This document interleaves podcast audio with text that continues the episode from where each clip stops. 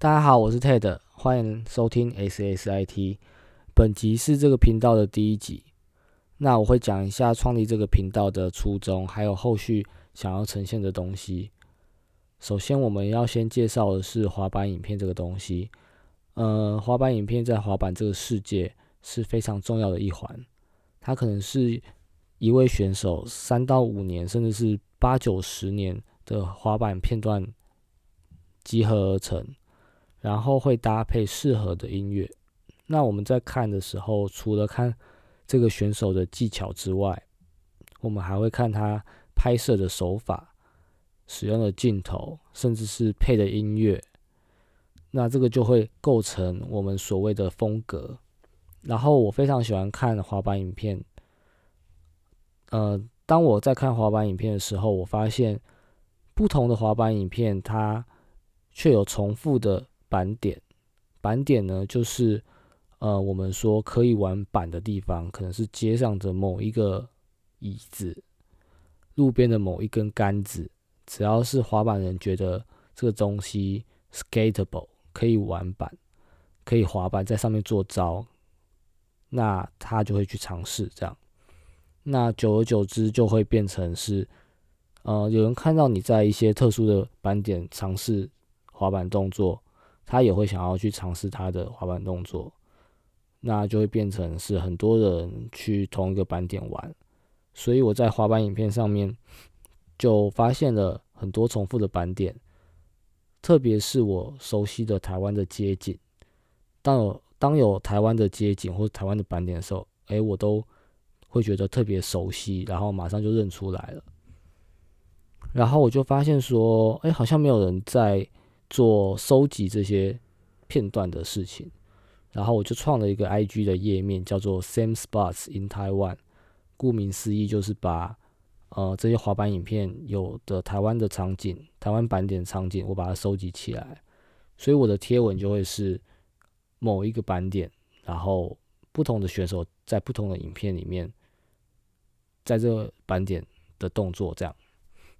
那我的贴文下面的描述就会说这个片段是来自于哪一个滑板影片，并且 take 这个影片里面的选手。那这些选手他们就会帮我可能是分享啊，或者转发、按赞啊这样。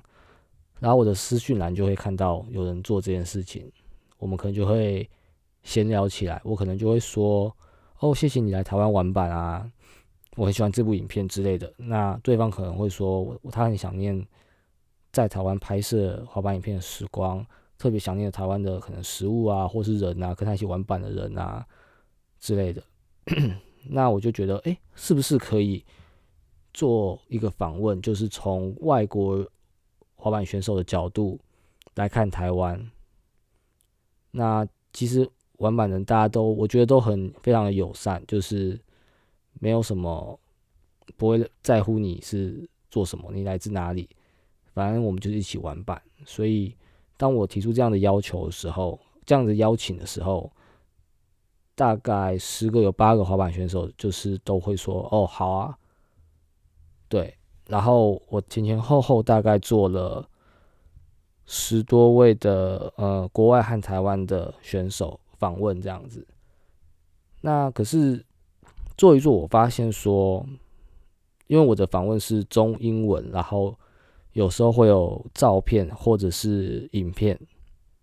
就如果你在一个小小的手机里面要看这么多的字，然后要看影片、要看图片，其实是 很有限的，甚至你可能没有耐心去看这些文字。所以我就觉得用文字访谈其实。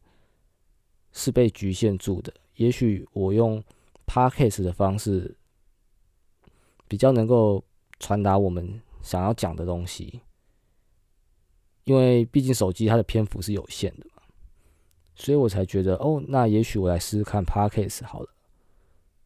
那这就是创立这个 podcast 的初衷。那后续呢，我会希望可以找一些嗯滑板圈的人，然后来。用他们的视角来聊聊很多的议题，对，然后我觉得会蛮有趣的，每个人喜欢的选手、喜欢的风格、喜欢的音乐、喜欢的动作可能都不一样，看滑板影片的重点可能也不一样，所以我觉得可以期待一下。那以上就是本集的内容。如果你对这个滑板文化有兴趣的话，欢迎你继续收听。谢谢，拜拜。